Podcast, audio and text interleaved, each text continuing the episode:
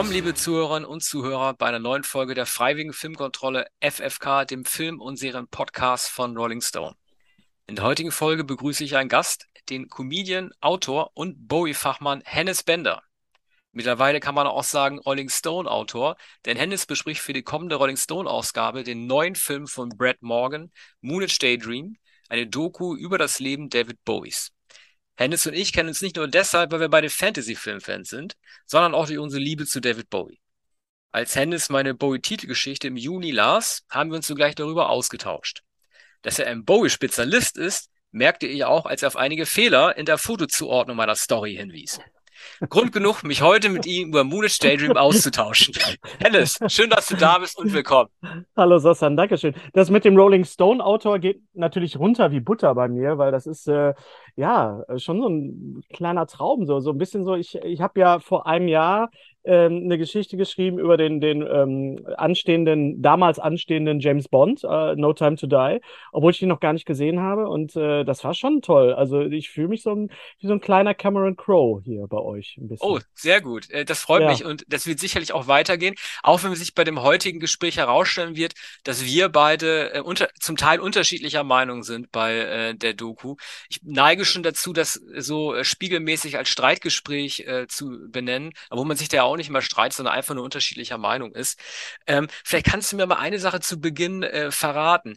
Ja. Ähm, als du den Film gesehen hast, was ja. hast du ähm, oder was ist diejenige Neuheit oder diejenige Einsicht an David Bowie, die dir gekommen ist, die du vorher nicht gehabt hast?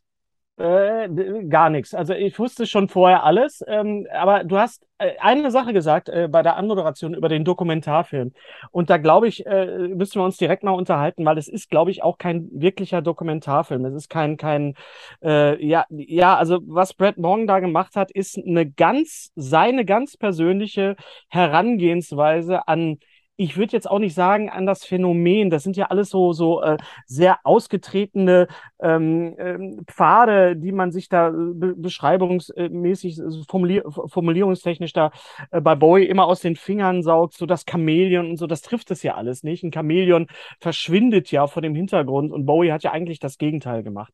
Ähm, ich fand einfach, dass, äh, was Brad Morgan gemacht hat, äh, eine Art äh, und Weise heranzugehen an diesen Künstler, der Bowie auch sehr ähm, nahe kommt, denn äh, allein von der von der Technik, denn Bowie hat ja dieses dieses äh, diese Cut-up-Technik benutzt, die die er sich ja von von äh, William Burroughs abgeschaut hat für seine Texte und halt auch später äh, mit Ino, mit, mit diesen, mit diesen äh, Karten, die äh, Ino da jetzt nicht gelegt hat, tarotmäßig, sondern auf denen ja mehrere Sachen drauf waren. Und sie sind ja ganz äh, frei assoziativ an das Thema rangegangen, an das Thema Songwriting. Und so geht, ähm, wie ich finde, morgen halt auch an das The Thema David Bowie ran. Also das so schnipselmäßig und, und äh, puzzlemäßig, collagenmäßig, das habe ich in der Form einfach noch nicht gesehen. Ich habe jetzt, wir haben jetzt sehr viele Bowie-Dokumentationen gesehen, vor allen Dingen natürlich die, die äh, drei Dokumentationen äh, Five Years, Five Years, äh, The Last Five Years und dann noch dieses äh, äh, Finding Fame. Und das war ja eigentlich eine sehr konventionelle Art und Weise, äh, der, der Musik- und der Rockmusik-Dokumentation, wir reden ja davon von Talking Heads, also von nicht von der Band, das wäre auch schön gewesen, aber von Leuten, die Bowie äh, kannten und, und Kollaborateuren und, und Freunde von ihm, äh, die dann quasi so in die Kamera, beziehungsweise so leicht neben die Kamera sprechen und dann so erklären, wie sie das alles ähm, empfunden haben. Und das ist halt bei Moonage Daydream nicht der Fall. Hm. Also ähm, gerade wo du von den Talking äh, Head, äh, Heads sprichst, ich habe es ja schon angedeutet, ich bin vielleicht, was das angeht, als Zuschauer einer Dokumentation ein wenig zu konservativ, aber mir fehlt in solchen Fällen da die Leitung. Äh, also, mhm. also ich will praktisch richtig an die Hand genommen werden. Ähm, es mhm. ist so, ähm, diese Art des, des Zusammenschnitts, äh, dass man die Protagonisten selber sprechen lässt, oder eine Mittelpunkt, das, äh, ich weiß, es wurde so ein bisschen en vogue, als äh, die Sender, der Senderfilm rauskam. Der Amy Winehouse-Film war auch schon ähnlich strukturiert. Ja, ja, äh, ja. Brad Morgan hat das ja äh, mit Cobain nicht ganz machen können, weil äh, ähm, bei Montage of Hack ja nicht ganz so viel Audio oder selbsterklärendes Material von Cobain zur Verfügung stand wie hier. Aber ähm, Also ich kam so ein bisschen sprachlos aus dem Kino zurück, weil ähm, es war irgendwie interessant zu sehen, wie David Bowie funktioniert und wie er sich selber versteht. Aber es hat mir nichts gebracht, wenn ich den Menschen Bowie dadurch gesehen habe, ohne ihn selber besser zu verstehen. Das hat Ja, für mich so ein ich, bisschen, das war so ein bisschen, ähm, er selber, also Bowie hat ja ganz oft irgendwie, da, da kamen ja auch diese Bilder des Universums ins Spiel und der Planetenkonstellation und dass er sagt, das Beste im Leben ist Chaos. Wir alle wollen eigentlich im Grunde genommen eine feste Struktur, so ein Determinismus sogar, aber Chaos ist eigentlich viel besser. Das ist ja eigentlich äh, etwas, was dieser Film auch gut widerspiegelt, ja. aber ähm, ich möchte in der Dokumentation eigentlich sehen, gut, das klingt immer so überheblich zu sagen, ich selber habe dabei nichts gelernt, weil man dann ja damit proklamiert, schon extrem viel über ihn zu wissen. Aber ich Mhm. glaube, man fühlt sich dadurch nicht unbedingt näher. Aber das war auch nur mein Eindruck. Ja, das ist natürlich, du sprichst ein großes Problem an. Äh, was, also, es ist eigentlich kein Problem. Es ist eigentlich was total Gutes. Denn es gibt verschiedene Art, Arten und Weisen, sich einem Künstler äh, zu nähern. Und wir alle wollen jemanden wie, sagen wir mal, wie Bowie, der ja nicht mehr lebt, dem wir nicht mehr nahe kommen können. Wir können nicht mehr mit ihm reden. Äh, wir wollen dem so ein bisschen nahe sein. Und das, äh, ich glaube, wofür Brett Morgan sich entschieden hat und auch in aller Konsequenz ist, äh, zu sagen, okay, was hat ihn, was hat ihn bewegt, kreativ zu sein? Wo war der Moment der Kreativität? Was ist das? Was ist da jetzt? Und wir, wir, die, diese ganzen persönlichen Sachen, die so gegen Ende, leichter Spoiler, so dazukommen, ähm, die werden dann so ein bisschen ausgeblendet, weil wir das alles schon hatten. Wir hatten das alles schon, wie gesagt, durch diese Dokumentation, aber sowas wie das jetzt, das hatten wir in dieser Form, äh, mit dieser Vision, mit diesen Bildern und vor allen Dingen auch mit diesem Sound bisher noch nicht gehabt. Also ich rede jetzt nicht nur von der Abmischung, die absolut fantastisch ist, sondern halt auch wirklich von diesen, von diesen Schnipseln, von der ähm, äh, Komplementierung und, und Gegenstellen von den Kontrasten, ähm, die in diesem Film vorkommen. Also, dass du Bilder aus den 80ern siehst, die ganz bewusst mit äh, Musik aus den 70ern ähm, äh, entgegengestellt werden, aber auch durch Ja, aber das die, verstehe ich die überhaupt nicht. Wieso, wieso wa- was ist denn da, also wäre das auch in Bowies Sinne gewesen, dass man äh, Material von ihm zeigt, äh, von, ähm, äh, ich weiß nicht, war das äh, Let's Dance und dann sieht man ihn auf der Isola-Tour äh, von 77 stattdessen tanzen. Also ich verstehe dieses Konzept dahinter nicht. Das ist ja, naja, du Let's, weißt ja, aber du weißt doch auch gar nicht, ob das in Bowies Sinne gewesen wäre, dass das einfach so zusammengeschnitten wird, oder? Das, das, wiss- das wissen wir alle nicht, was in Bowies Sinne gewesen wäre. Also wir, wir alle wissen ja, äh, dass Brett Morgan Zugriff hatte auf das Archiv und dass das alles auch abgesegnet worden ist von, von, von dem Estate von Bowie. So, das, das, das wissen wir. Was in Bowies Sinne ist, ist jetzt erstmal auch scheißegal. Wenn wir, äh, wenn wir ähm, Musiker oder Künstler haben, die sagen, pass auf, mach sowas in meinem Sinne, dann kommt sowas raus wie Rocketman oder wie im schlimmsten Falle Bohemian, wie Bohemian Rhapsody. Ja, also Rocketman fand ich auch gelungen als Film, also als, als Musical, als Ansatz, auch, auch um einiges mutiger als Bohemian Rhapsody, aber bei Bohemian Rhapsody habe ich mich als Queen-Fan auch schon gefragt, sag mal, also entweder ihr erzählt mir das jetzt richtig, in der richtigen Reihenfolge oder halt nicht. Und diesen Anspruch hat Moon Age Daydream gar nicht. Aber was Da ich du denn davon, wenn ein Film ähm, das Enigma in Anführungszeichen David Bowie feiert und der Film selber auch ein Enigma bleibt? das ist doch, ist, ist das nicht das größte Kompliment, was, was man diesem Film machen kann, Ja, ist, dass hm. du selber davor, davor sitzt und nicht genau weißt. Er gibt dir ja keine Antworten. Er stellt dir Fragen, er bietet dir etwas an und das Puzzle, das musst du selber in deinem Kopf zusammen finden. Und als jemand, das weiß ich von dir halt auch, der jetzt so genau weiß, pass auf hier, die Isolatur, das war übrigens 78 und nicht 77 und es war Isolat 2. Entschuldigung. Ah, okay. Klugscheißer-Modus.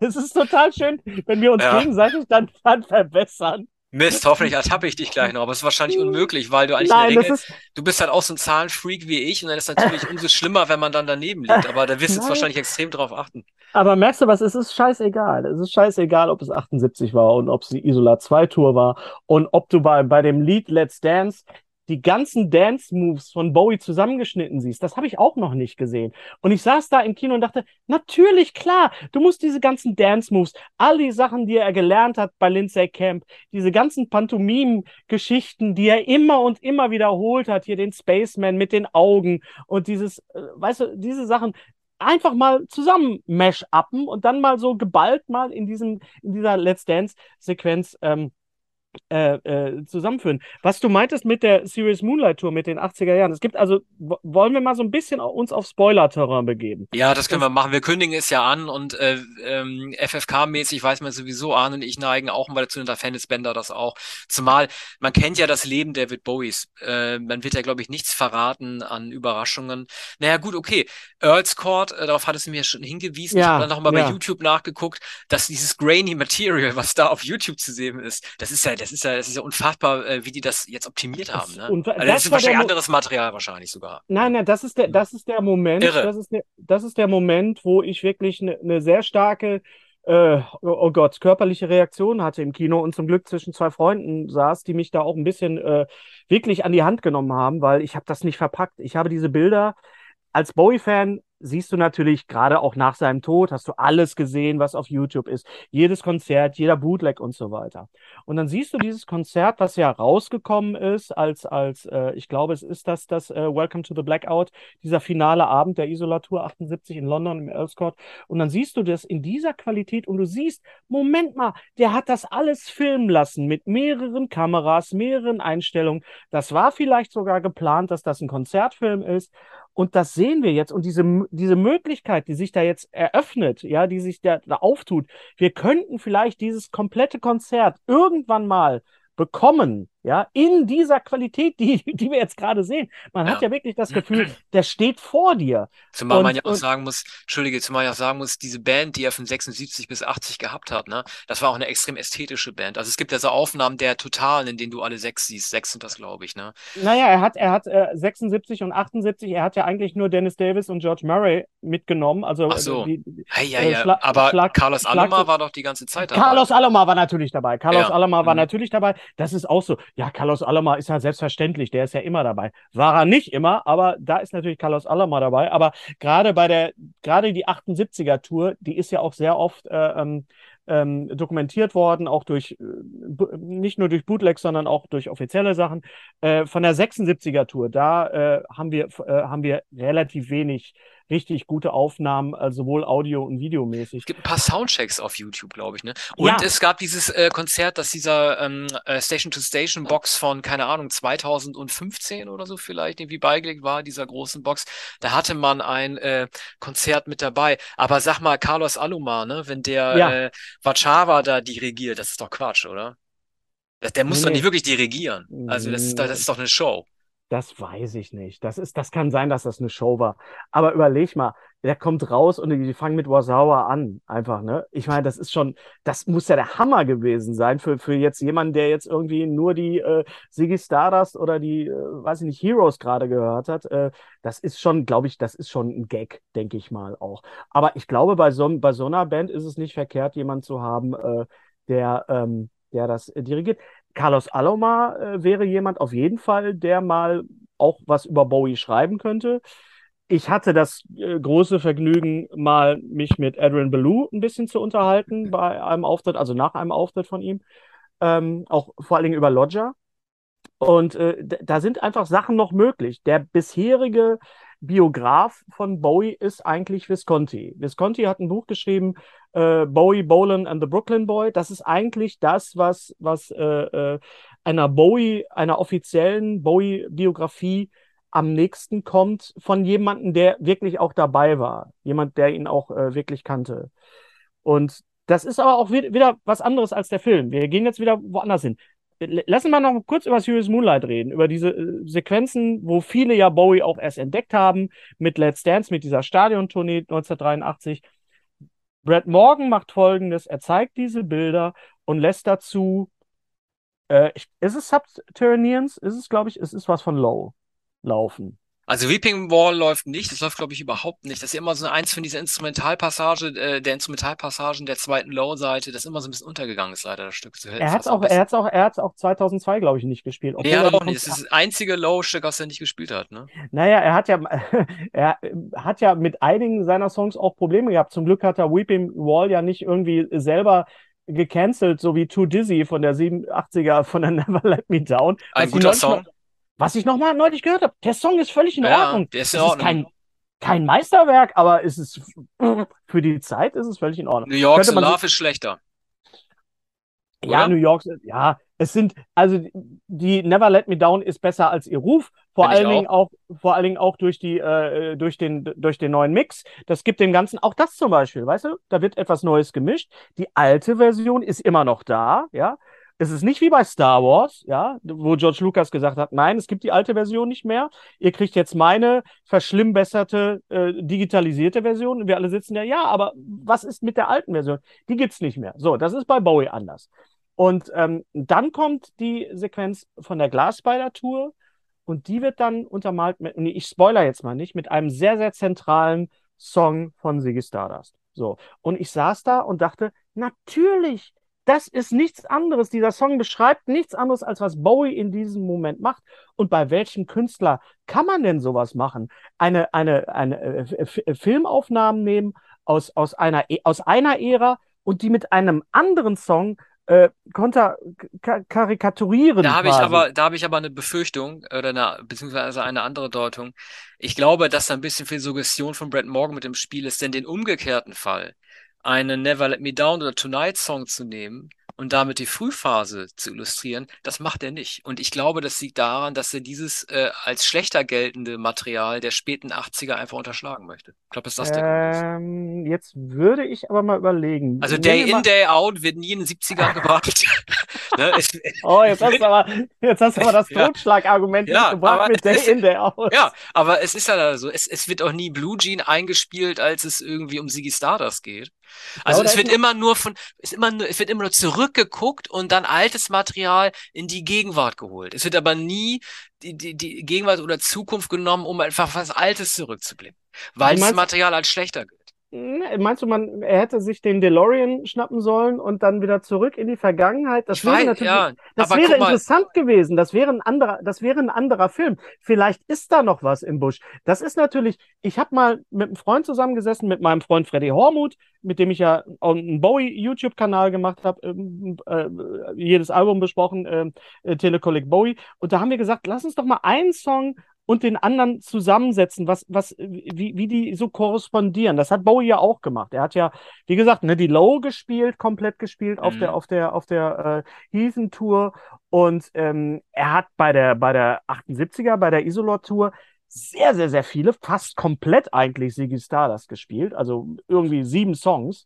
Äh, da hat auch jetzt keiner mitgerechnet. Und es war eine frühe, frühe Zeitpunkt, um dieses Album auszugraben. Man muss sich überlegen, es lagen ja gerade mal so sechs Jahre dazwischen ja. und der hat da ja. schon diese alte Figur wieder ausgepackt und die in diesen Zugabenteil ja. auch äh, äh naja, er, hat, er, hat ne? nicht, er hat nicht die Figur ausgepackt, er hat die Songs. Ja, ja, aber die Songs, genau. Hm. Er hat die Songs, er hat, er hat als er selber die Songs gespielt, hat gesagt, pass auf, die Songs sind immer noch gut, aber ich bin das nicht mehr.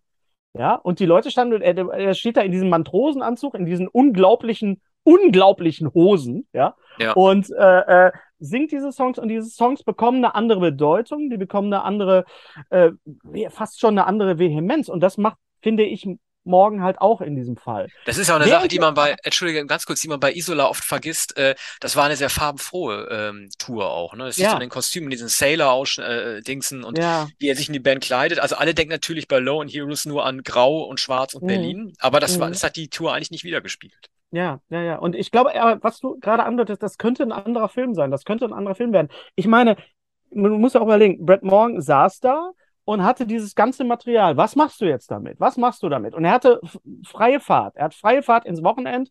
Wir machen das jetzt und er macht das jetzt so, wie er will. Ich glaube, er, er, hat, er hätte, der Film hätte neun Stunden lang sein können. Da könnte noch ein Film kommen. Vielleicht, Brett Morgan hat ja meinen Tweet geliked bei Twitter. Oh. Ja, mhm. vielleicht kann ich ihm mal schreiben, pass mal auf, ähm, wende noch mal, ich hätte eine Idee, beziehungsweise mein Kollege Sassan vom Rolling Stone, der deinen Film nicht so gut fand, hatte die Idee. Vielleicht macht er das. Noch besser. Ja. dann kriegen wahrscheinlich die Kollegen aus Italien vom Rolling Stone dann auf den Deckel oder so, solange wir das ja. da nicht sind. Ja, aber, man weiß es nicht. Ja. Du, aber äh, Hennes, ich meine, das ist doch, also Würdest du denn nicht, oder findest du denn nicht, dass es, dass es ein bisschen eine Gefälligkeitsarbeit für einen Brad Morgan ist, dass er ganz bestimmte Kapitel, wir haben es ja schon angedeutet, einfach überspringt? Also Tin, Tin Machine, mhm. ne? das ist mhm. etwas, was von den Bowie-Boxen übersprungen wurde. Das ist etwas, was Bowie am Ende abgelehnt hat. Das ist etwas, was kein Fan mag, aber ist natürlich für seine Entwicklung wichtig. Du hattest du vorher schon gesagt, der Film würde sonst wahrscheinlich zu lange gehen, aber im mhm. Grunde genommen folgt doch diese, ähm, die Auswahl der Sache so einem Safe Path. Also im Grunde genommen geht da mhm. eigentlich nicht schief, was da passiert Andererseits ja. werden bestimmte Sachen, äh, wie hier die Fliege in der Milch aus Craig Actor, das wird wieder ja. eingebaut, das kennen wir eigentlich alle schon. Und äh, dann aber auch so komische, also das Album Station to, also das ist ja, man kann es ja doof oder schlecht finden. In so einer blöden Doku wird dann irgendwie wie in so einer Screwball-Komödie irgendwie so schnell drehend so ein Plattencover gezeigt und dann steht dann wie Hero 77, es werden eigentlich kaum Albentitel genannt, ne? Aber dass es wirklich überhaupt wenig Verweise auf Young Americans gibt, der Song auch nicht oder Fame, seine erste Nummer eins. Das finde ich irgendwie so eine sehr eklektische Auswahl, ne? Oder da, dass dann Station to Station halt irgendwie auch so unterpräsentiert wird.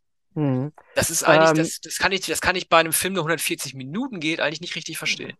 Ja, das, aber das, das spricht jetzt natürlich sehr, sehr für dich. Und wir, wir, wir sind beides große Bowie-Fans. Und ich glaube, dieser Film, ein Film, also ich finde ihn schon einfach, er geht den richtigen Weg zu sagen, pass auf, ich muss jetzt sowohl ähm, Leute, blödes Wort, abholen, die Bowie jetzt erstmal kennenlernen wollen, denn ich finde, es ist ein sehr guter Film, um, um Bowie jetzt mal äh, überhaupt so diese Essenz erstmal so zu erfahren. Ich glaube, das ist eher eine Erfahrung, die man hat als etwas Dokumentarisches. Ähm, wir als Fans stehen da natürlich und sitzen da und denken, ach, nicht schon wieder die Fliege in der Milch. Ist natürlich ein wunderbarer Moment. Oder der Moment, wo er in New York irgendwie zugeguckt Paranoia kriegt. Das kennen wir alles schon. Da denke ich irgendwie, nein, zeig mir mehr, zeig mir mehr, was ich noch nicht gesehen habe. Zeig mir hier mehr hier Jeff Beck äh, beim letzten Ziggy Stardust Konzert. Das haben wir noch nicht gesehen. Das, das will ich sehen. Wir haben einen anderen Anspruch als jetzt der normale Kinogänger oder die normale Kinogängerin. Ähm, aber auch die müssen mit dem Film irgendwie was anfangen können. Ähm, auch da wieder, Brad Morgan ist eigentlich der Künstler, der sich entschieden hat, ich mache das und das mache ich nicht. Äh, was wir davon halten, ist eigentlich so ein bisschen egal, weil wir, wir sehen das, wir, wir sind eingeladen, wir dürfen das sehen, wir können da auch eine andere Meinung zu haben, aber so dieses, dieses, ähm, diesen Anspruch, ne, kom ein kom komplettes Bild zu machen, gerade von Bowie, das ist zum Scheitern verurteilt. Und lass mich noch mal kurz zu Young Americans und zu Tin Machine was sagen. Das sind Young Americans ist ja dein, äh, dein Baby, das magst du ja. Ich bin da nicht so ein großer Fan von. Ähm, das war auch ein wichtiger Moment, ganz, ganz sicher, ganz richtig auch. Bei Tin Machine denke ich, da ist irgendwas im Busch. Irgendwas ist da, ob das jetzt an Bowie selber gelegen hat. Vielleicht müsste man Reeves Gurrells noch mal fragen, mit dem er ja noch weitergearbeitet hat, noch die ganzen 90er über.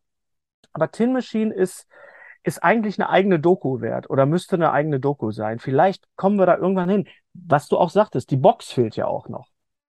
Ja, ich weiß es nicht. Also andererseits, man kann ja vielleicht davon ausgehen, dass Bowie vor seinem Tod noch äh, aktiv an der, sozusagen einem Mythenschatz oder an dem, was an Boxen äh, veröffentlicht wird, noch gearbeitet hat und dass vielleicht mhm. deshalb äh, er auch bewusst einfach dieses, ich glaube wirklich, dass er es bewusst ähm, aussparen wollte. Auf der anderen Seite, klar, ähm, jeder hat ja auch den Anspruch halt, irgendwie seinen Helden nicht fallen zu sehen und äh, diese ähm, beiden Alben, die halt einfach nicht so hoch gutiert wurden, sei es von ihm oder von den Fans, verwimmern auch einfach ein schönes Bild von, von Bowie sehen. Ich fand halt, dass er, auch wenn er diese Figur, die er auf diesem Rockquartett da vorne abgegeben hat, äh, nicht selbst benannt hat oder dem irgendwie selber äh, sozusagen eine Kunstnamen gegeben hat, dass es trotz doch wert gewesen wäre, diesen Rockstar da zu sehen. Zumal man doch relativ viel Gegenschnittmaterial von 1990 auch sieht. Ne? Also man sieht diesen Bowie, diesen Schwarz-Weiß-Bowie äh, mit seiner ähm, blondierten Frisur, diesem hochtupiert, leicht hochtupierten und diesem an ähm, diesem brechtartigen Station to Station Bowie erinnernden äh, 1990er Bowie doch relativ oft in Schwarz-Weiß-Aufnahmen. Na, weil es gibt ja diese Aufnahmen von, das ist ja von der Sound Vision Tour, wo er diese, ja. diese Videoaufnahmen, die dann auf, auf uh, so eine Gaseleinwand uh, projiziert worden ist, das war ja seine Rüschenphase. Ne? Er hatte dieses, ja. diesen, diesen, diesen Buffon, diesen hochtopierten und, und, und dann hat er sein Hemd mit diesen Rüschen, das war alles so ein bisschen bizarr. Äh, davon mhm. hört man übrigens auch nichts. Die ganze, die ganze Sound Vision Tour äh, ist ja nur durch Bootlegs dokumentiert, weil sie einfach auch nicht besonders gut war. Einfach, die haben da wirklich die Songs äh, runtergerotzt, sozusagen. Ich habe sie trotzdem dreimal gesehen. Ähm, ähm, ich ver ver verstehe deine Not, was, was, was mit Tin Machine ist. Und das ist wirklich noch ein Thema, da müssen wir, müssen wir nochmal drüber reden. Also mit wem auch immer. Aber ähm, ich, als ich den Film gesehen habe, habe ich gedacht, nee, das hätte da jetzt so nicht reingepasst. Das sind Momente, die nicht reingepasst hätten. Aber wenn du so ein, ein Wust an Material hast, was machst du da? Du musst dich für irgendwas entscheiden, weil sonst wird's, äh, wird's total chaotisch. Und der mhm. Film ist ja schon Chaos. Aber ja. äh, was glaubst du denn äh, steckte hinter der äh, Entscheidung Brad Morgans, selbst bei solchen Sachen wie dem Bowie Bash von 97, ihn nur mit äh, Space Oddity Solo zu zeigen und generell relativ wenige seiner Mitstreiter ins Bild zu holen. Also man sieht ja auch nicht Iggy Pop, ne? äh, was ja sehr naheliegend gewesen wäre. Äh, man sieht natürlich ab und zu, wenn er mit den Spiders auf der Bühne steht, sieht er natürlich irgendwie Mick Ronson. Also man sieht natürlich schon, schon wichtige Leute am Rand, so, aber ähm, es werden eigentlich selten, gut, man sieht Tina Turner als Beispiel dafür, was 84 mit der Pepsi-Werbung da schiefgelaufen sein soll, aber man sieht doch relativ selten die, die Musiker, äh, die für ihn wichtig gewesen waren. Ne? Pepsi-Werbung war 87, egal. Naja. Ah ach ehrlich, das war, das, die haben das, ach so, da haben die gar nicht Tonight, da haben die nicht Tonight gesungen äh, bei der Pepsi-Werbung? bei der Pepsi-Werbung haben sie eine Version von Modern Love gemacht. Das war die Pepsi, Pepsi hat doch die Glasbeider so. gesponsert, ja. Ah ja, sie an. Ja. Hm. Unnützes Wissen, aber so ist es. Ähm, das heißt, warte mal, das heißt, die haben sich parallel Michael Jackson und David Bowie äh, ja. geleistet und ja. da hatte der jeweils andere Seite nichts gegen, ja? Nee, das scheint ein Gentleman's Agreement gewesen zu sein, Interessant. Ich, mhm. ja, da sie, stimmt, 87 war auch Bad, aber Bad kam, glaube ich, erst im Herbst raus. Bad ähm, kam Oktober, ja. Nee, August Oktober. kam ähm, äh, Bad ich glaube, das ist, weil du das sagst, auch mit den Kollaborateuren und das erklärt dann wahrscheinlich auch Tin Machine. Äh, ich glaub, sieht man Ino irgendwann mal? Ich weiß ja, ja, man nicht. sieht, ich habe ich hab auch darüber nachgedacht, man sieht ihn, ähm, man sieht ihn im Studio sitzen, ähm, ja. am Regler, als Bowie seine Lederjacke äh, in den Hansa-Studios trägt. Da sitzt er da rum. Ja, es ist, ist, ist glaube ich, eine, ist, glaube ich, wirklich eine Konsequenz zu sagen, nee, es kommt nur Bowie zu Wort. Und du hörst eigentlich auch nur Bowie, bis auf einmal, wenn Lazarus eingespielt wird, das singt dann tatsächlich Michael C. Hall. Das ist von der, von der, von dem Lazarus-Soundtrack. Ähm, das ist mir aufgefallen. Ähm, und ansonsten hat Brad Morgan sich, glaube ich, dafür entschieden, eben nicht diese Talking Head Sache zu machen. Wir reden jetzt nicht über die, die Leute, mit denen er gearbeitet hat, weil dann könnte es sein, dass sich vielleicht jemand ausgeschlossen fühlt, keine Ahnung.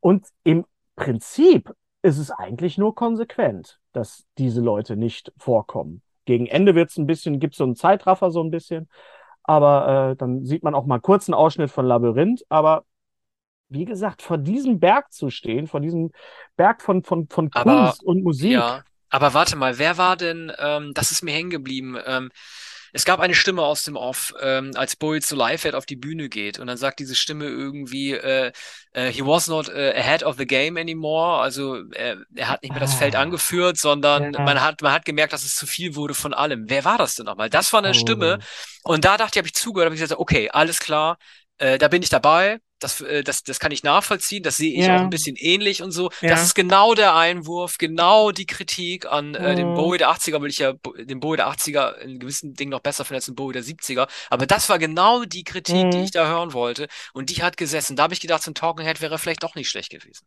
Ja, das, das, das weiß ich jetzt tatsächlich nicht, wer das war. Ähm, es ist aber auch interessant, wenn es dann so gegen das Ende, äh, zu, so zum Ende kommt und er so ein bisschen über das Leben philosophiert.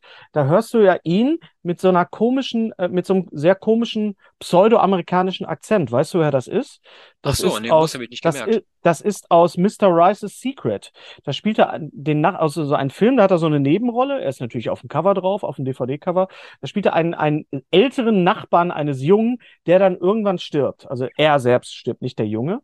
Und da sagt er, sie sagen, Life is fantastic und sowas. Ne? Das sind Dialogsachen aus diesem Film. Auch die sind irgendwie eingearbeitet worden. Also das auch, auch das ist, auch da hat er sich hingesetzt. Brad Morgan hat gesagt, ich höre mir jetzt wirklich alles an und bringe das irgendwie in irgendeinen neuen gemesh-upten Kontext. Weil die, die Songs, die wir. Das ist ja voll das Easter Egg eigentlich, ne? Also das, das weiß man, also ich wusste es nicht. Das ist ja eigentlich voll ähm, Hidden Knowledge eigentlich. Ja, ja, das ist, aber ich, ich habe mich auch gefragt, ich habe, das hörst du ja schon beim Trailer und ich habe hab gedacht, Moment, das ist nicht Bowie. Das ist jemand, der so, so, so spricht wie Bowie, der versucht, zu, ein Amerikaner, der Bowie versucht nachzu, äh, zu imitieren. Dabei ist es David Bowie selber, der einen Amerikaner imitiert in einer Sehr Rolle. Irre. Sehr irre. Aber wo wir gerade über, über Sprach, äh, Sprachexperimente reden, also fällt mir schwer, das zu beurteilen. Äh, wir leben jetzt auch in einer anderen Zeit als 1980. Aber also ich wurde von seiner Elefantenmensch-Darstellung irgendwie unangenehm berührt. Ich kann es nicht begründen. Vielleicht, weil das auf mich so wirkte, weil es komisch wirkt, wenn ein gesunder Mensch versucht, ein Mensch mit Behinderung ähm, nachzusprechen. Das mhm. hat irgendwie gleich so was Rainman-mäßiges. Und ähm, also heute würde, würde man sagen cringy, das ist ein Begriff, für den wir beide eigentlich zu alt sind. Aber ich kann mir da irgendwie, also das ja, aber das irgendwie zu sehen, da dachte ich, gut, auf der einen Seite äh, war das ähm, das war ja, glaube ich, weit, nicht weit, aber ein paar Monate bevor der David Lynch-Film gekommen ist von Mel Brooks. Ähm, also da war er tatsächlich, die Broadway-Show war tatsächlich ein bisschen eher, die kam, glaube ich, nicht vor dem Film. Also er wusste irgendwie, was er da macht und er hat einen guten Instinkt. Aber ich konnte mir das irgendwie nicht gut ansehen. Das hat, hat mir irgendwie nicht gefallen. Mel Brooks hat, den, hat tatsächlich den Elefantenmensch produziert. Das ist, Ja. ist eine absolut fantastische Information, die man auch so ein bisschen unter den Teppich kehrt. Ich Hm, glaube, das ja, war relativ, Förderer von David Lynch. Hm. es war relativ, relativ zeitgleich ähm, Ah, so, mit, mit, hm. mit dem Film. Es gibt eine, eine, äh, ein, einen Brief oder ein Telegramm von, von John Hurt an David Bowie. Ähm, das konnte man auch bei der Ausstellung äh, bei David Bowie ist, konnte man das sehen. Also die waren sich schon darüber bewusst, was da jetzt gerade passiert. Und ähm, es ist ja auch ein Theaterstück eigentlich und, und äh, ist ja als, als Film dann adaptiert worden. Äh, ja, würde man heute so nicht machen, wie viele andere Sachen auch nicht. Aber für Bowie war es, glaube ich, äh, er wollte ja unbedingt mal am Broadway was machen. Deswegen, er Ja. wollte ja auch unbedingt ein Musical machen. Deswegen hat er ja noch Lazarus auf den letzten Drücker noch äh, äh, äh, gemacht. Und ähm, Genau. Dafür, ne? ja. Hm.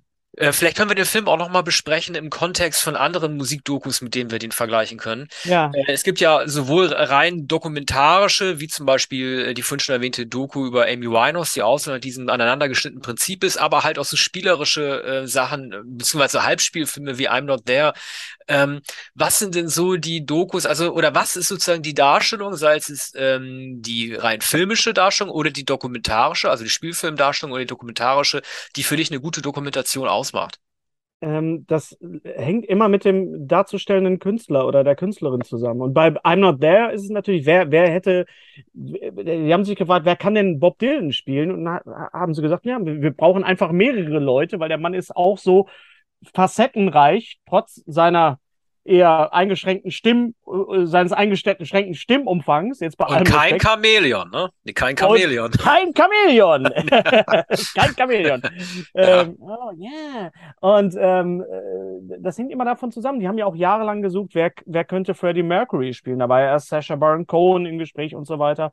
Dann hat man sich halt dafür entschieden. Und, und ähm, bei äh, das, es ist, das ist erstmal so die eine Sache. So. Bei Bowie ist es ist es so, ich weiß nicht, Stardust hat, glaube ich, keiner gesehen, den, den, äh, den Film hier, wo es darum geht, dass Bowie als, als ähm, äh, in, Boah, das muss Hamid- bitter sein. Es tut mir so leid für die Filmemacher. Du widmest dich einem Musiker, den du Ja. total toll findest und kriegst Mhm. keinerlei Erlaubnis, irgendwas zu verwenden. Alle sagen dir, Das- lass es sein, keine, kein Support. Und dann musst du es halt zu Ende drehen, ne? Ich Bitter, habe diesen, ich hab diesen Film gesehen und ich kann genau das, was du sagst. Ich finde, man kann keinem Filmemacher vorwerfen, zu sagen, pass auf, ich mache jetzt einen möglichst schlechten Film über David Bowie. Das Ja. gibt's sehr selten in der Filmgeschichte. Ich glaube, das äh, sehr selten. Ich glaube hier hier äh, hier ähm, wie, he- wie heißt der hier der der Fantastic Four Film von von äh, Eichi. von von von, Eich, von Eichinger genau, den er nur gemacht hat, damit er die Rechte behält. Ja. Äh, und ich glaube, die haben einfach versucht, das Beste draus zu machen. Und auch Johnny Flynn ist, hat sich Mühe gegeben als, als David Bowie, als junger David Bowie. Aber find mal wirklich einen, der David Bowie spielen kann. Ich kenne einen, der ihn gut spielen konnte.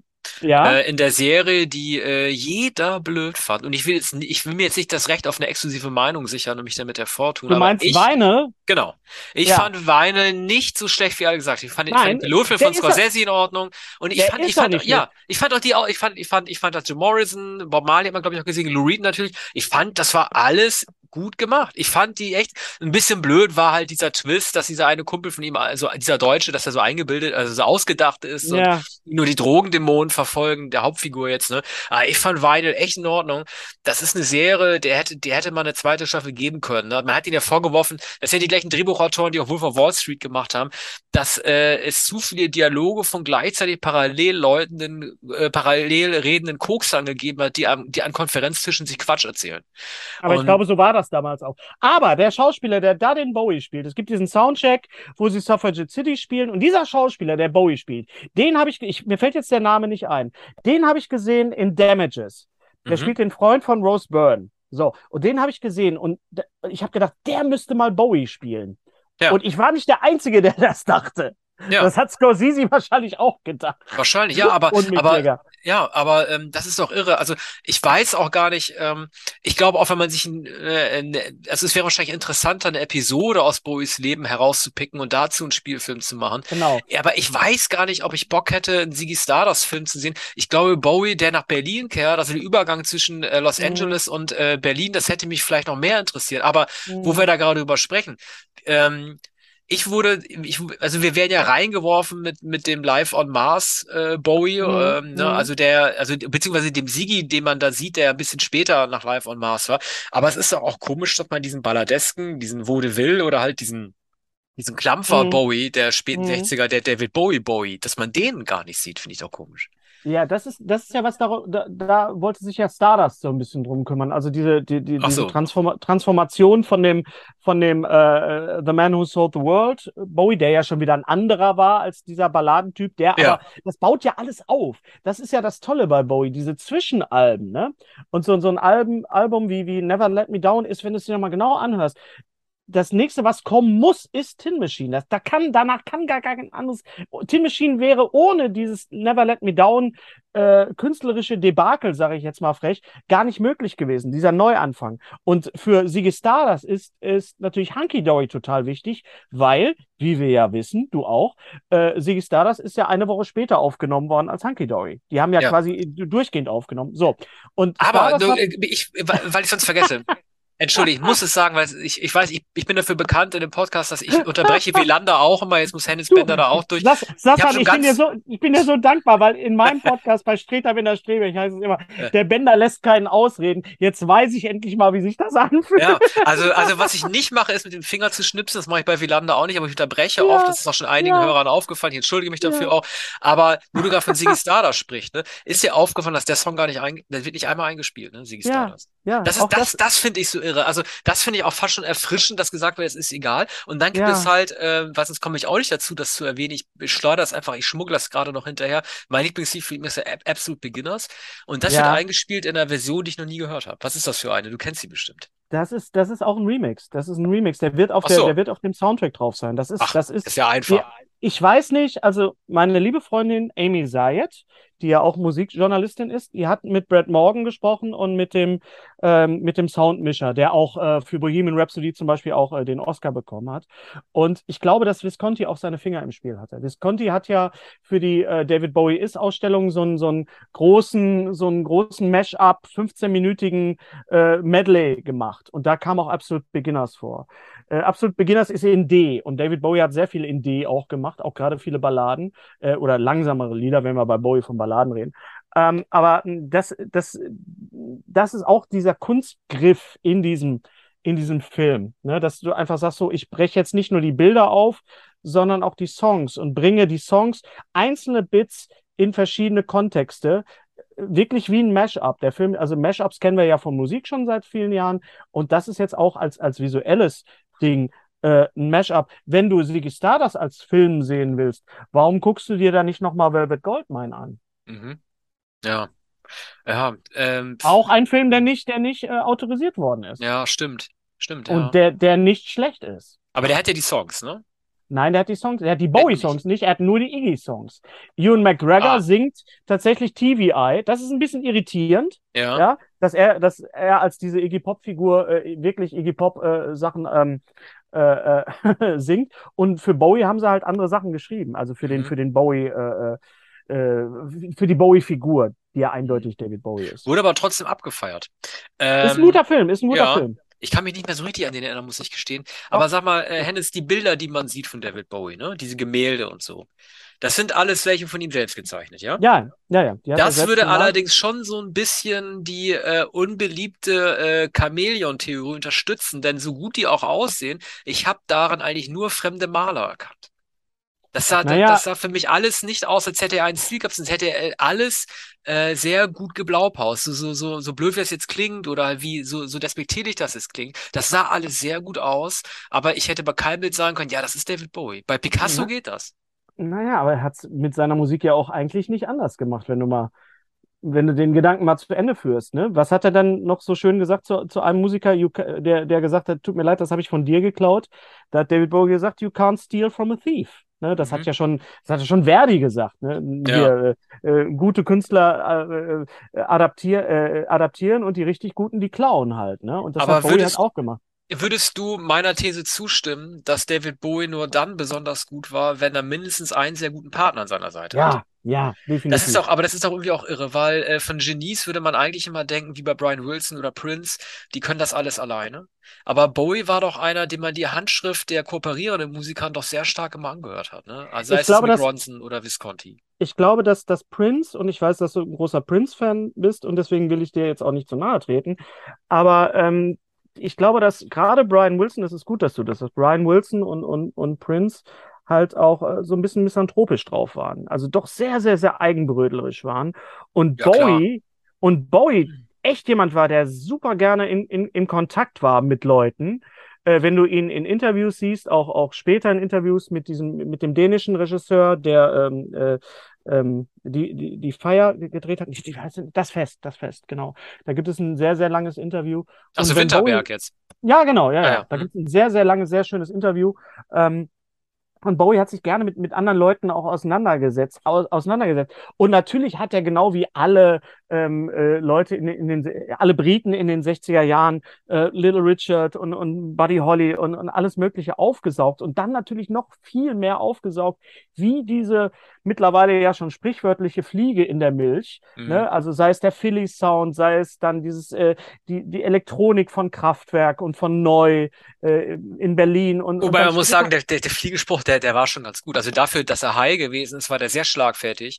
Und ja. als er danach ankam mit dem Wachsmuseum, warum gerade in der Wüste ein Wachsmuseum stehen muss, das fand ich auch sehr lustig. Er ist, er war einfach ein sehr cleverer, kluger Typ, der sehr auch sehr selbstreflektiert war. Was man in dem Film sieht, was jetzt damit gar nichts zu tun hat, aber was mich auch wirklich ersch erschreckt hat, war äh, oder erschrocken, äh, war, dass er unglaublich dünn war. Er war ja so unfassbar, das war ja ein Hemd, dieser Mann. Du hast es ja auch bei der Ausstellung gesehen, diese ja. Anzüge. Da denkst du, wie hat denn da jemals jemand reingepasst? Ähm, und das ist, das, ich glaube, das ist, das ist dieser, dieser, große, dieser große Unterschied. Und da sehe ich auch deinen Kritikpunkt, dass man da natürlich auch seine Kollaborateure auch äh, hätte noch mal zu Wort kommen lassen sollen. Äh, Coco Schwab hat sich ja bisher auch komplett äh, in, in Schweigen gehüllt, also seine Assistentin. Äh, genau wie sein Sohn. Ich meine, das ist natürlich dann, geht es dann natürlich auch sehr stark ins Private. Da muss man halt auch über Angie reden. Und äh, das ist alles dann nicht ganz so einfach. Äh, Die man äh, zumindest so wie Iman mal, mal kurz sieht. Aber also ich kann mir, ich, äh, du weißt es wahrscheinlich besser als ich, aber ich kann mir nicht vorstellen, dass alles so geschmeidig abgelaufen ist, äh, nee. gerade wenn er von Phase zu Phase gesprungen ist, weil das ja auch jedes Mal bedeutet hat, um nochmal ganz kurz das im Prince zu vergleichen. Prince hat auch versucht, von Phase zu Phase zu springen, aber zumindest versucht, die Band zu behalten, solange wie es ging nach seinen Bedingungen. Aber wenn du von, wenn du von, wenn du von Bowie dir überlegst, was das nach Diamond Dogs, wobei das war schon Übergang zum, zum Philly, aber dass er halt irgendwann ähm, nach Berlin gegangen ist und Kraftwerk neu das Ganze gemacht hat und dass er mit Mick Ronson und den anderen halt nicht gegangen ist, äh, da, da können ja die Übergänge nur abrupt gewesen sein. Das muss man den Leuten auch erklärt haben. Ne? Also gerade bei Ronson weiß man, der ist noch ganz spät, er versucht als Glamrocker noch aufzutreten. Das war dann eher eine, eine tragische Figur.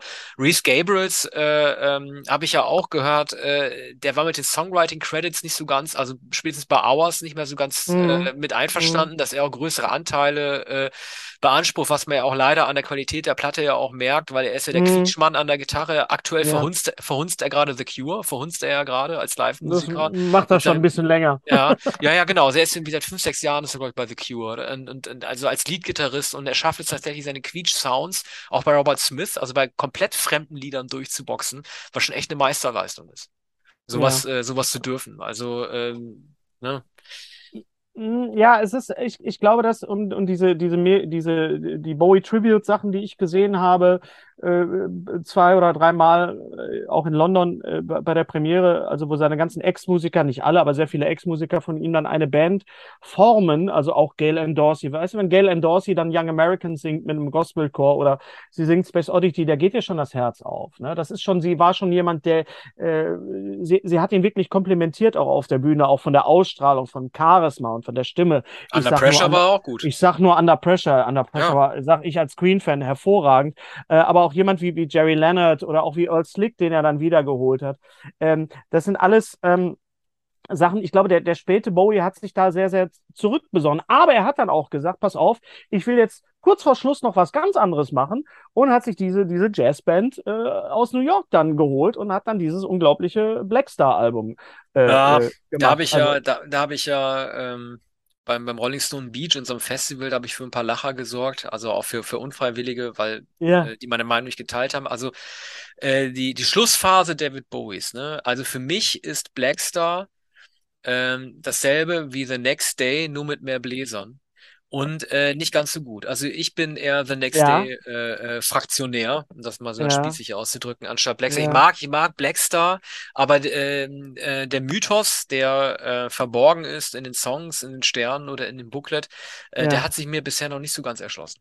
Ja, aber es ist der, es ist das Album, das er machen musste und das er noch machen konnte, genau wie Brad Morgan diesen Film jetzt so gemacht hat, wie er sich das vorstellt. Ja, es ist, es ist ein, es ist ein Geschenk, ja, es ist so, es ist ein Angebot. Guckt euch das jetzt an, das ist jetzt meins. Die Rezeption von Blackstar ist ja, du kannst Blackstar ja nur vor dem Tod oder nach dem Tod hören. Ich hab's, also, wenn du Glück hast, hast du beides gehabt. Es ist ein komplett ja. anderes Album. Je nachdem, in welchem Zustand du bist, ist ein Film wie Blue Velvet toller Film oder er macht dich für den, den Rest deines Lebens fertig. Ja. ja. Mhm. Es, ist, es ist halt so. Es sind halt Kunstwerke, die wir uns angucken dürfen. Und, und wenn wir, wenn wir äh, das Leben und das Kunstwerk eines anderen Künstlers nehmen, und ich sage jetzt mal, Brad Morgan ist durchaus ein Künstler als Regisseur auch. Und äh, äh, dann, dann äh, fungierst du als eine Art, ja, als eine Art Wessel, als eine Art Filter, als eine Art Botschafter, als ein Überbringer, ja, als, als, als so eine Art Herold. Und ich glaube, das, was er gemacht hat, ist, das, ist wirklich richtig, weil er, er, er zeigt uns die Sachen und die Sachen, wie gesagt, ich kann es nochmal sagen, setzen sich bei uns selber zusammen, was wir damit machen am Ende, es gibt keine Antworten. Die Antworten suchen wir uns selber aus darauf. Ja, für ihn als Filmemacher, ja, zumal ja für ihn als Filmemacher das Material auch insofern dankbar war, als das, wenn ja. du es mit Montage of Heck vergleichst, da sind ja diese eingebauten Comic-Sequenzen mit Cobain ja. als, als Teenager und äh, um da noch biografische Quer Querverweise in die Vergangenheit mit noch zu evozieren, das war hier gar nicht nötig. Ne? Also hier hat er eigentlich nur mit Schwarz-Weiß-Bildern aus seiner Kindheit gearbeitet, die auch sehr, sehr geschmackvoll ausgesucht sind, wie ich finde. Also es sind toll, tolle Kindheitsbilder Bowies dabei. Da musste er gar nicht diesen Comic-Strip inszenieren, weil Bowie selber schon bunt genug war, um sozusagen dieses Bedürfnis des Regisseurs zu erfüllen. Ne? Ja, und er hat, er hat auch, das habe ich jetzt auch in dem Interview mit, äh, was, was, wie gesagt, die Amy Zayed mit ihm geführt hat, gehört. Sie, er hat wirklich zum Beispiel auch die, die, ähm, die, die äh, das Siggy Stardust-Konzert, was ja von, von Baker gedreht worden ist, ja. das haben die so nachbearbeitet, dass er hat gesagt, das war fast die, die meiste Arbeit, diese Sequenz, weil das musste alles aufgehellt werden, weil das sehr, sehr dunkel war. Und das ist auch alles nachkoloriert. Das ist alles quasi digital nochmal, farblich nochmal so koloriert, dass man sich das heute auch ansehen kann, weil du musst das ja auch trotzdem die verschiedenen Aufnahmen verschiedene Qualitäten haben, äh, äh ja. in, in, äh, zumindest eine stringente Sache haben. Das ich möchte aber noch. Aus. Ich, ja. Es sieht sensationell aus. Das muss man. Er klingt toll ja. und er sieht sensationell aus. Ich möchte aber noch mal einen Film mal kurz reinwerfen von wegen äh, Biografie und und weil du sagtest so diese diese Berlin-Phase hätte dich am meisten interessiert. Ein Film, der jetzt mit Musik nichts zu tun hat oder nur indirekt, äh, den ich als Biografie absolut hervorragend finde, ist Drei Tage in Quiberon über Romy Schneider. Mhm. Ich weiß nicht, ob du den gesehen Nein, hast. Nein, habe ich nicht gesehen, das, leider. Das ist, das ist ein Schwarz-Weiß-Film. Ähm, äh, Charlie Hübner spielt auch mit. Ma Ma Marie äh, Hörbiger spielt den, nicht mal, doch, doch, glaube ich, Marie Hörbiger spielt den, spielt die Romy Schneider.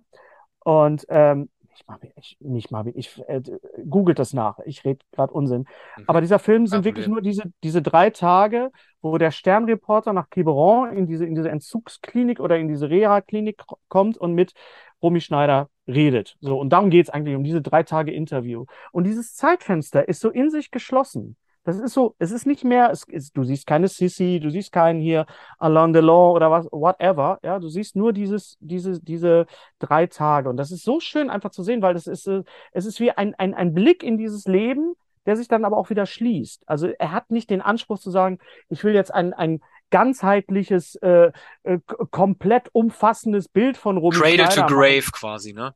Ganz Aber, richtig, ja, ja. aber das ist eine Sache, ähm, diese Entwicklung, ne, die war früher obligatorisch, dass du normalerweise äh, Geburt bis Tod zeigst, ne? Ja, Ich glaube, ja, einer ja. der ersten Filme, der das nicht gemacht hat, vielleicht war es nicht der erste, aber auch einer der ersten, der war, der war mit Sicherheit, äh, der, naja, gut, ich weiß nicht, wann der war, der war, das, das war von Tim Burton, nämlich Ed Wood, 1994. Der Film endete äh, zu einem Zeitpunkt, als Ed Wood auf dem absteigenden, also er hat ja nie, äh, er war nie hoch, war immer low-hanging fruits, aber er war halt irgendwie, ähm, er ist noch weiter abgestiegen, aber man hat dann seine spätere, in Anführungszeichen, Karriere als Pornoregisseur dann gar nicht mehr gezeigt, ne? Man Ja, hat, ja, ja. man hat zum Beispiel auch einen sehr selektiven Blick gewählt, ne? Das wird dann alles so mit im, Lincoln und so, ne? Genau, Also, das wird dann alles so im Abspann, wird das dann, dann so gezeigt, so wie bei Bohemian Rhapsody. Dann ist das und das passiert. Wir wissen alle, dass Freddie Mercury an AIDS gestorben ist und dass es ihm am Wieso Ende bin ich denn der Einzige, der diesen Film nicht schlecht fand? Also das Einzige, Nein, was ich fand an- den, ich fand den nicht schlecht. Ich fand nur einfach als Queen-Fan, habe ich da gesessen und gesagt, ihr könnt nicht Fat bei dem Girls jetzt spielen. Das ist von 78 und Ja, ja, genau, genau. 74. Genau, Das So. war der Fehler. Aber weißt du, weißt du, was der grundlegende, äh, ich will nicht sagen Fehler ist, aber äh, eine Angst, die die gehabt haben und die äh, sich als unnötig erwiesen hat, war folgende. Dieser Film, Bohemian Rhapsody, wenn die gewusst hätten, dass die vier Oscars kriegen, unter anderem für den besten Hauptdarsteller, dann hätten die dort, hätten die da einen 180-Minuten-Film rausgemacht. Aber die wussten nicht, wie sie ihn vermarkten sollten. Irgendwie so Brian Singer, Ja. den mussten sie dann ja feuern, äh, Ja, ähm, ne? ja. Und, ähm, und dann haben die gesagt, okay, wir können nur 130 machen und so, weil das ist ja irgendwie ein Musikfilm. Und Musikfilme sind nicht so lang wie Dramen. Aber wenn die gewusst hätten, dass er als Drama anerkannt wird, also gerade auch in Amerika Academy und dass er so viel Kohle einnimmt, dann hätten Ja. die, den als Biopic, also das ist ein Biopic, aber dann hätten die den als Drama-Biopic gemacht und den länger dargestellt. Äh, Ja, dann wären andere Dinge, glaube ich, ausladender und, und, und nicht so unangenehm verdichtet gewesen. Naja, es, äh, Bohemian Rhapsody ist ein Kompromiss. Da war, da war Rocketman schon ein bisschen kompromissloser. Natürlich dann auch der, der Regisseur, der auch Bohemian Rhapsody dann zu Ende gedreht hat, Ja. passenderweise. Ja. Mhm. Äh, und der ist, also es ist immer, sowas ist immer ein Kompromiss. Wie, wie stellt man dann Homosexualität dar? Das war bei Rocketman dann viel besser. Die, die, die Lösung und die Idee zu sagen, wir machen da ein Musical jetzt draus, ja, und, und machen dann so ein, so ein Zeitraffer hier mit, mit Hunky Cat, ja, ist absolut natürlich fantastisch. Sowas siehst du dann auch, wenn du das wirklich am Broadway oder im, im West End sehen würdest, würdest du es auch so sehen. Äh, und insofern sind solche Filme, die diesen Anspruch haben, auch immer ein Kompromiss. Und deswegen ist Moon Age Daydream auch so kompromisslos, weil er keinen Anspruch daran hat. Mhm. Ich glaube halt, dass, dass Rocketman äh, deshalb nicht so gut angekommen ist äh, wie Bohemian Rhapsody. Aus einem naheliegenden Grund, nämlich, dass es ja nicht um einen Toten geht, ne, sondern um einen lebenden Elton John. Und Mhm. Elton John ist einfach auch kein sympathischer Typ. Nee, aber das Äh, kommt in, ne? in, das kommt in Rocketman aber auch gut rüber, finde Ja, ich. Und ich fand, ja, ja, ich fand als Queen-Fan fand ich Rocketman, als Queen-Fan und als Filmfan fand ich Rocketman besser als Bohemian Rhapsody. Ah ja. Ja, Ich ja. überlege bei Bowie die ganze Zeit schon, äh, welche Duette der wohl liegen gelassen hat, die sich, die sich ergeben hätten. Also ähm, was, Mhm. was da wohl noch, was da, was da wohl noch drin gewesen wäre. Ne?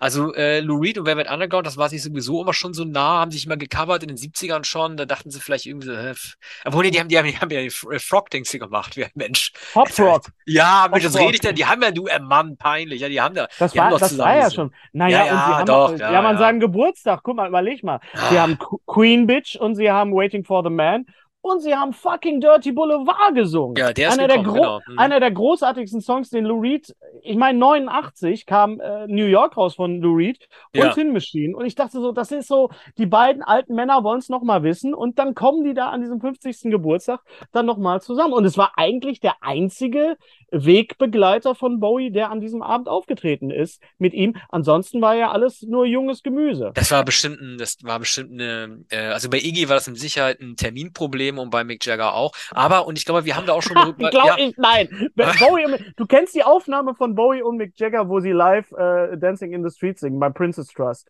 Das soll so schlimm das- gewesen sein, oder? Das, ist, das kannst du dir auf YouTube angucken. Das funktioniert überhaupt nicht. ja, weil aber die hätten doch auch nicht Dancing in the Streets gesungen, wenn er gekommen wäre. Garantiert nicht. Das glaube ich nicht. Nein, aber ich glaube, das, er hat das dann gemacht. Das ist ja genau wie bei Under Pressure. Die haben dann auch gesagt, ja, wir hätten ja noch was machen können. Nein, nur dieser Song. Dieser Song einmal im Leben arbeiten die zusammen und dann kommt so ein Song bei raus. Und Dancing in the Streets wird immer gesagt, ja, das ist ein ganz furchtbarer Song. Der Song war so wichtig für diesen Moment, für diesen Tag, für Live Aid. Ja, das, und der hat unheimlich viel Geld äh, reingebracht durch die, die Plattenver. Das muss man wirklich auch im Kontext sehen. Da muss man auch mal sagen, künstlerisch vielleicht, ja, also Kevin Armstrong, mit dem ich prahle jetzt immer so ein bisschen, mit dem ich mich ja auch unterhalten habe, ähm, äh, der ja bei der Live Aid, Band, Live Aid Band auch dabei war und der auch Absolute Beginners gemacht hat. Das fiel ja alles in diese Woche. Hat ja auch bei äh, Dancing in the Streets mitgespielt und hat gesagt, wir haben das in, in, in drei Stunden haben wir das runtergerockt, das Ding, weil das raus musste. Das hat er, glaube ich, äh, beim Absolute Beginner Soundtrack ja auch gemacht. Ne? Das ging ja auch relativ schnell. Also er war Ja. auch Mitte der 80er in dieser, in dieser Phase ja auch äh, jemand, der morgens reingegangen ist und abends raus und äh, dann war das Ding im Kasten. Ne? Ja, ja, ja. Aber und dafür mal, hat er gute Sachen Hm? gemacht. ja, ähm, äh, äh, ja genau. Ähm, was wollte ich noch mal sagen? Mensch, Mensch, Mensch, Mensch. Ich war noch, ich war noch kurz hängen geblieben äh, bei dem Birthday Bash. Ach so, sag mal, äh, aber wie kann das denn sein, dass äh, Bowie, der äh, mehr oder weniger ein Drum and Bass Album gemacht hat und halt da wie Kanarienvogel rumlief, wie der denn da dann trotzdem halt überwiegende Rockmusiker einlädt, um das Material dann dann darzustellen? Hat er sich da schon entfernt gehabt von äh, von Jungle oder was glaubst du, woran das gelegen haben könnte? Nein, die, die, die, die Earthling war ja gerade raus. Die Earthling Ja. war ja Aber unmittelbar. wieso hat er da nicht Goldie eingeladen? weil auch Wieso Sonic Bowie, Youth? Weil auch Bowie jemand war, der konterkarikieren konnte. Ko- Der, der hat, äh, der hat halt was gesucht, was halt anders war. Er hat gesagt, er hat jetzt diese, er hat ja fast das ganze Album gespielt, fast das ganze Earthling-Album, mit ganz vielen äh, halt diesen Einspielern, diesen verdammten, diesen, diesen Breakbeats, diesen, diesen, diesen, er hatte ja eine relativ kleine Band nur gehabt.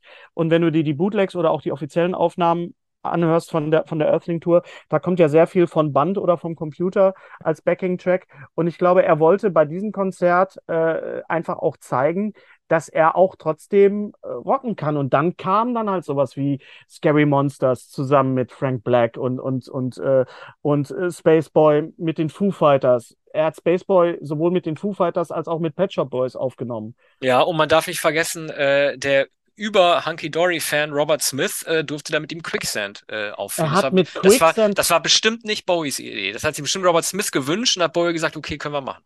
ja, aber er hat mit Quicksand ja die Tour begonnen. Er kam ja raus. Weil Die Earthling Tour begann, indem Bowie mit seiner Ach so, zwölfseitigen ja, da hast mir wieder einen Traum zerstört. Ich war mir so sicher, dass es Robert Smith Wunsch gewesen ist, weil der Hunky Dory so liebt. Aber er, Ja, er herrlich. singt, er singt, er singt mit Robert Smith, singt er The Last Thing You Should Do. Was auch Äh, ein gutes, was auch ein, das passt auch gut, finde ich. Großartig. Aber- Aber du, du, du denkst, dass das auf, auf dem Papier hätte das nicht funktioniert. Aber es funktioniert wunderbar. Es ist, da sind großartige Sachen dabei. Und dann, weißt du, dann kommt Billy Corgan und dann sagt er, I've got a song, wrote a song about him. Weißt du so? Mhm. Und dann spielen sie All the Young Dudes, Billy Rock uh, out of Suicide. Äh, ja, auf der einen Seite war er sich seiner Rolle des Elder Statesman natürlich bewusst. Äh, Billy Corgan selber hat ja auch gesagt, Bowie war in den 90er Jahren ziemlich abgemeldet, auch bei der Plattenfirma und so. Ähm, der ist da nicht besonders gut behandelt worden und hatte dann auch nicht mehr diesen Stellenwert, wenn wir jetzt rückblickend natürlich denken, ja, Bowie war immer der, der Größte. Na, in den 90ern war er so ziemlich auf dem absteigenden Ast, was so auch so äh, das Ansehen irgendwie äh, anging. Und deswegen hat er natürlich die Nähe gesucht zu so Leuten wie Sonic Youth oder zu den Pixies und, und, und, und diesen ganzen Leuten, die da äh, mit aufgetreten sind.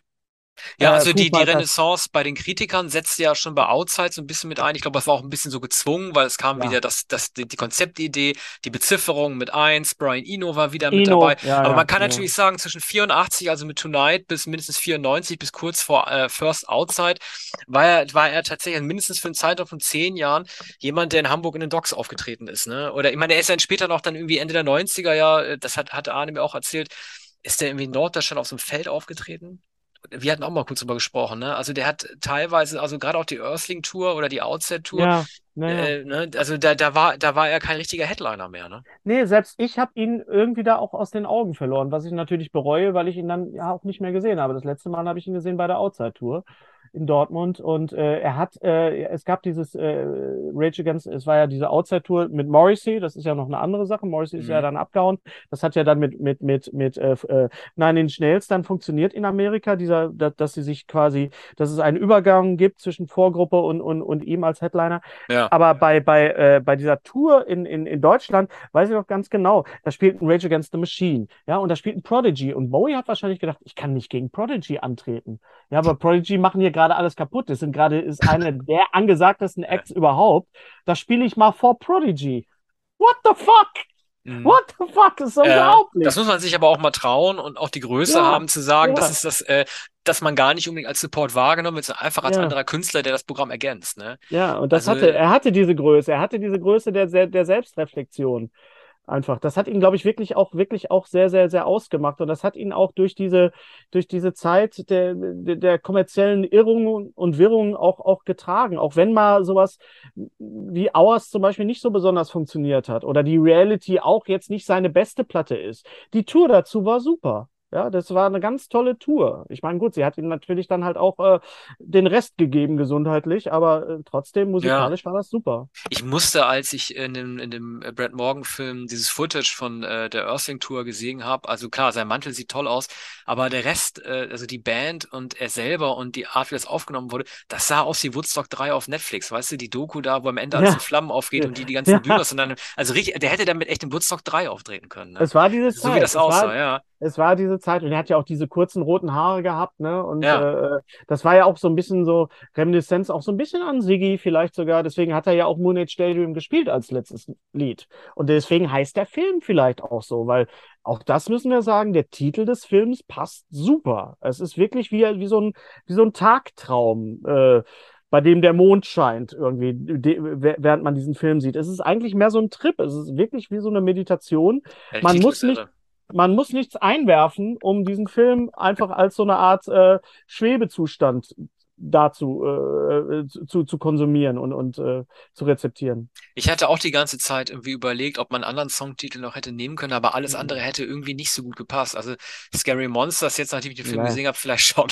aber, aber, gut, äh, ähm, was natürlich damit zu tun hat, ob ich den Film selber halt wahrgenommen habe. Aber äh, Heroes hätte zum Beispiel auch nicht gepasst. Wobei das, wobei ich finde das irre an dem Song Heroes, um das nochmal zu sagen, ne? Äh, das war überhaupt kein Hit damals. Das war irgendwie im UK auf 30 oder so. Also, Nein, wir, wir sehen Bowie, wir sehen Bowie ja aus unserer. Äh, ja, weiß ich ja, weiß ja. Nein, ich, ich meine einfach nur das Selbstbewusstsein, mit dem er diesen Song immer weiterentwickelt und weitergetragen hat. Jede Band hat den Song ja anders gespielt dann auch, ne? Oder hat den anders äh, äh, dramatisiert dann, ne? Also bei der letzten Tour, dass dann irgendwie diese, diese Kometengitarre erst später einsetzt und so. Ja, also er ja, hat, ja, er hat genau, oder, oder mit, mit Thomas Dolby, der es auf dem Keyboard macht bei Live Aid. Ja, er hat, er hat also, er hat also genau äh, gewusst, äh, welche Klasse dieses Lied hat, auch wenn das kein Charterfolg gewesen ist. Und da möchte ich doch nochmal auf, mein, auf den von mir verehrten äh, Phil Collins hinweisen, dessen ja. Hit äh, In the Air Tonight, alle denken, ja, das war sein erster Mega-Hit und das war Nummer eins in Amerika, aber das stimmt gar nicht. Ich, der war, glaube ich, in den USA noch nicht mal Top Ten der Song. Also okay. es, gibt, es gibt, gibt so manche Signaturstücke, wie man sie ja nennt, wie im Heroes für Bowie oder in The Airshine ja. für Phil Collins, die überhaupt nicht in ihrer Zeit so hoch ankamen oder so hoch angerechnet wurden, wie man eigentlich heute denken würde. Ne? Heroes ist die Hymne, das ist eigentlich sein wichtigstes Lied, aber es war äh, damals kein Hit. Na, es ist, Heroes ist natürlich halt auch durch Live Aid ähm, noch, hatte nochmal einen Schwung bekommen und auch durch das 9-11-Konzert. Ähm, und es hat immer mehr an, an Bedeutung bekommen. Es ist natürlich auch das meist gecoverste, äh, gecoverste, gecoverte mhm. äh, äh Bowie-Lied. Bowie, äh, ähm, auch weil es relativ einfach zu spielen ist. Äh, Bowie hat ja selber gesagt, im Prinzip ist es äh, Sweet Jane. Ne? Mhm. äh, die, die Akkordfolge. Er wollte eigentlich so einen so Velvet Underground-Song machen oder, oder Waiting for the Man vielleicht sogar. Äh, das, die, das hat ja Velvet Underground auch ausgemacht. Das war ja alles relativ simpel. Äh, aber äh, deswegen haben ja so viele diesen Song halt auch gecovert. Sei es jetzt Depeche Mode, in einer Version, die ich auch nicht wirklich jemand braucht. Äh, U2 haben es gemacht, Motorhead haben es gemacht, Lemmy, ich finde die Version sogar gut. Und ganz ehrlich, auch wenn ich, wenn mich jetzt alle Bowie-Fans, die das hören, vielleicht jetzt hassen, die Version von David Hasselhoff ist nicht die schlechteste. Ach, die kenne ich gar nicht. Die ist nicht die schlechteste. Und vor allen Dingen ist Singt er die komplett auf Deutsch? Er singt es zwischendurch auf Deutsch, glaube ich auch. Und das ist natürlich klar, weil David Hasselhoff hat ja die Mauer eingerissen mit ja. Looking for Freedom. Und auch da ist wieder so diese Selbstreflexion. Und das kann man natürlich als Blasphemie an äh, ihm ankreiden, aber es ergibt irgendwo einen Sinn im großen Ganzen dieses komischen Universums. Mhm. Von Heroes zu Zeros ist es bei diesem Film für mich auch nicht äh, äh geworden. Also ähm, ich habe ihn wahrscheinlich ein bisschen schlechter geredet, als ich fand. Ich glaube, du hast mir auch ein bisschen für den Film tatsächlich noch begeistern können. Vielleicht gucke ich mir noch mal an. Ich habe vielleicht, äh, das, das Problem ist, ich habe ihn gesehen und ich habe dich direkt angerufen und ich habe ihn wahrscheinlich zu sehr gelobt. Und deswegen bist du mit so hohen Erwartungen reingegangen. Das war ja, vielleicht ich ein bisschen mein zeigen. Fehler. Das nee. war auch ein bisschen mein Fehler. Ach, du bist ja dann doch auch immer noch so dieser Journalist, der dann immer auch noch, ja, ja. Das ist immer, das ist natürlich auch schwierig, ne? Du bist auf der einen Seite Fan, auf der anderen Seite hast du halt auch diesen, hat man auch selber so, so einen gewissen Anspruch und ah, es, ist, es ist nicht leicht. Und Bowie macht es uns auch nicht leicht. Und Brett Morgan macht es uns auch nicht leicht. Und das sollten wir feiern. Dass uns diese Leute uns immer und dass Bowie uns auch immer noch beschäftigt und auch immer noch beschäftigen wird. Und ich glaube, dieser Film wird Türen aufmachen für Leute, die den Film dann sehen. Ich weiß nicht, wann dieser Podcast rauskommt der, da wird der Film wahrscheinlich schon längst wieder aus dem Kino raus. Auf gar sein. keinen Fall. Also ihr werdet den, äh, wenn ihr den hört und wenn du den dann hörst, fertig produziert, dann kommt der, dann kommt er auch ins Kino. Der kommt diesen Donnerstag. Also gut, wir werden gut. den vor dem ja, 15. Ja. September hoffentlich online gestellt haben. Das müssen wir wirklich, das müssen ja. wir wirklich, aber wirklich nochmal ganz explizit sagen denkt nicht lange drüber nach, ob ihr diesen Film sehen wollt oder nicht, denn seht diesen Film bitte im Kino. Äh, so, so toll ihr eine Anlage zu Hause stehen habt, wahrscheinlich und Beamer und, und Riesen und Blu-ray, whatever da noch alles kommt äh, in, in der Zweitverwertung. Aber dieser Film ist wirklich fürs Kino gemacht. Allein diese, diese Sounderfahrung, dieser Film könnte auch komplett ohne Bilder funktionieren. Stimmt, also gerade auch die Planetenszenen fand ich gut, ehrlich gesagt. Ich bin großer Fan ja. der Live-Aufnahmen. Ich sehe auch immer ger gerne Konzertfilme, gerade wenn der Live-Song gut ist. Aber ich fand diese kosmischen Darlegungen halt mit seinen mhm. Theorien, äh, mhm. Zeit hatte schon immer gegeben. Also das, das fand ich schon, das fand ich sehr beeindruckend. Also da kommen wir auf jeden Fall überein. Mhm. Ähm, so oder so danke ich dir sehr, Hennes, äh, dass du Gast in dieser Sendung gewesen bist. Gerne. Und äh, hoffentlich auch gerne wieder. Wir finden bestimmt noch weitere Bands. Also spätestens wenn Bohemian Rhapsody 2 gibt, sollten wir auf jeden Fall nochmal äh, miteinander sprechen. oh also, Gott, ja. ja, also, ja. ja es ist die, Überle die überlegen, ja. Aber Queen ist auch eine solche Gelddruckmaschine mittlerweile und äh, da wird auch nicht immer so sehr viel Wert auf Qualität gelegt. Das ist immer ja. so das Schwierige, je älter du wirst und dann, dann sterben deine Helden, irgendwann sind wir wieder bei Heroes, ne? dann sterben dann, was, was bleibt da noch? Gibt es da noch Aufnahmen? Gibt es da noch irgendwelche Raritäten, die noch rauskommen? Und ich glaube, Bowie wird uns noch sehr, sehr, sehr, sehr lange viel, viel Freude machen. Das hoffe ich auch. Ich danke dir sehr, dass du da warst und ähm, dann hoffentlich bis zum nächsten Mal. Bis dann. Alles klar. Ciao. Tschüss.